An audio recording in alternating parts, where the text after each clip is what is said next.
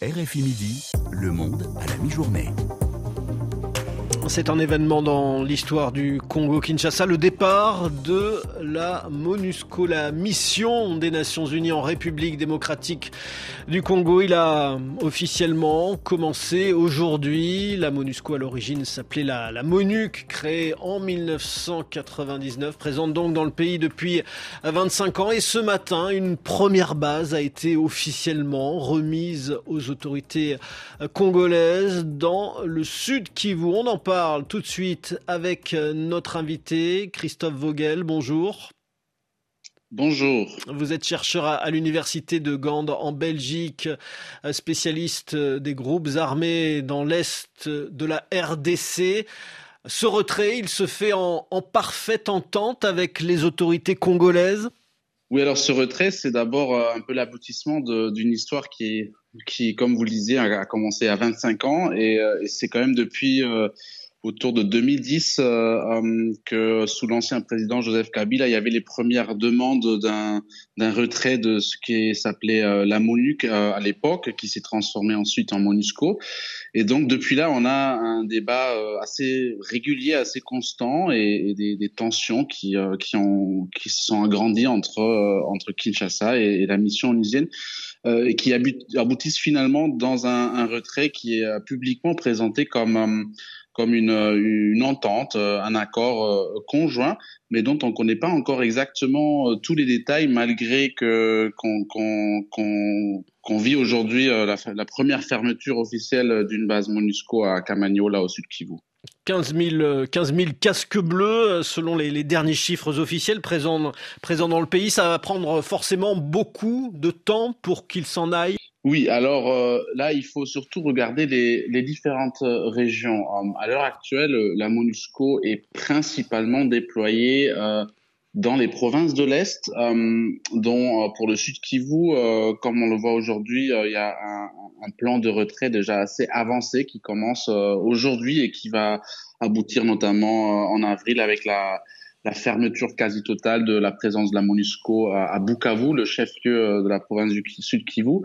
Euh, ceci n'est pas tout à fait la même chose pour euh, le Nord Kivu euh, et l'Ituri, deux provinces qui, sont ces dernières années les, plus touchées par, par les violences où les plans exacts du, du retrait sont pas encore définis jusqu'à la dernière lettre.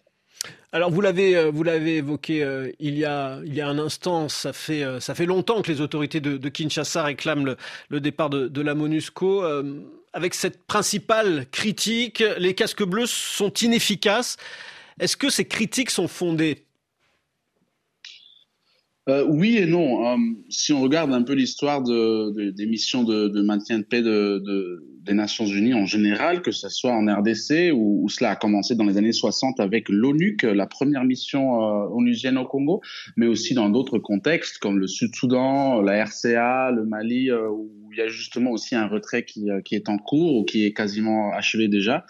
On voit généralement une inefficacité euh, des, casques bleus face à des conflits et des crises euh, euh, contemporaines qui sont assez complexes où de plus en plus on a les dynamiques internes qui se mélangent avec des dynamiques transfrontalières, on a l'arrivée de, de, nouveaux acteurs, on a les les, euh, les, missions régionales qui ont tendance de plus en plus à remplacer euh, les casques bleus, mais aussi, on a aussi l'arrivée de, de, contractants euh, privés de sécurité dans, dans, différents théâtres de conflit. Et, tout cela montre un peu aussi euh, que les missions onusiennes ont eu beaucoup, beaucoup de problèmes à s'adapter à la, la, la conflictualité d'aujourd'hui.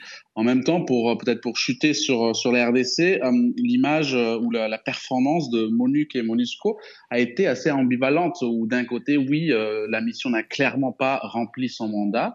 de l'autre côté, la grande question est aussi après un retrait total qui qui va combler le vide.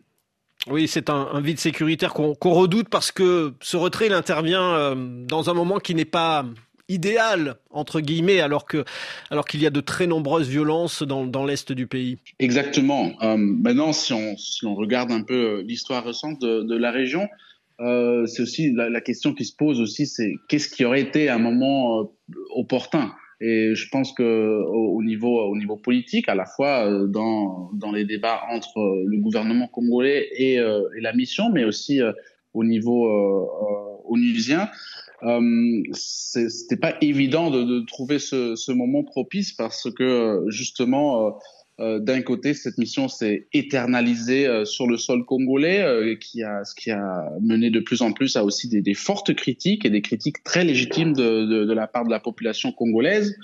Euh, mais en même temps, euh, il n'y a pas dans la dans l'histoire récente une, une, fenêtre, il n'y a pas eu une fenêtre d'opportunité euh, énormément évidente où où le, les violences ou les conflits ont été ont été sur une sur des baisses qui qui auraient automatiquement mené à, à, un départ plus plus logique ou plus naturel de la mission. Vous évoquez les, critiques de la population euh, congolaise à l'égard de, la, MONUSCO. Des, ce sont des critiques unanimes? Ce sont des critiques surtout qui de plus en plus sont devenues, euh, sont devenues assez, assez massives euh et qui se sont manifestées dans, dans, dans différents épisodes de, manifestations, en partie violentes. Si, si on pense aux manifestations qu'il y a eu euh, il y a environ un an et demi euh, dans la ville de Goma, mais aussi euh, plus récemment encore dans différentes parties du pays. Euh, et bien sûr, dans ces manifestations, on voit toujours un mélange aussi entre, entre ras-le-bol populaire et euh, basé sur vraiment sur des, expériences vécues de la population congolaise qui se sent pas suffisamment euh, protégée par, par les casques bleus, mais bien sûr aussi dans, dans des contextes politiques tendus où de temps en temps aussi on a vu comment euh, la mission onusienne a, a été euh, a été utilisée comme bouc émissaire pour justement euh, une situation sécuritaire compliquée et difficile qui dépend de beaucoup beaucoup de facteurs qui vont bien au-delà de, de, la présence ou absence d'une mission onusienne. Et de votre point de vue de chercheur, quel bilan tirez-vous de ces, de ces 25 ans Globalement positif, globalement négatif? Alors là, c'est difficile de. On, peut on peut souligner certains certains aspects positifs, notamment le travail de, de démobilisation et de répatriation des combattants étrangers, où je pense euh, MONUC et MONUSCO ont fait un, un travail énorme avec euh, avec près de 15 000 combattants euh, étrangers rapatriés, ce qui est certainement positif pour pour la stabilité et la sécurité de l'est du Congo. Il y a eu aussi un travail très important euh, sur le monitoring des droits de l'homme, où la grande question se pose maintenant qu'est-ce qui va se passer après le départ de la MONUSCO. Euh, mais euh, au même temps, il y a la question de la protection des civils euh, dans le sens plus large, où, clairement la mission n'a pas réussi à, remplir son mandat à travers les années. Merci beaucoup Christophe Vogel d'avoir répondu aux questions de, RFI Midi. Je rappelle que vous êtes chercheur à l'université de Gand en Belgique où il est 13h23.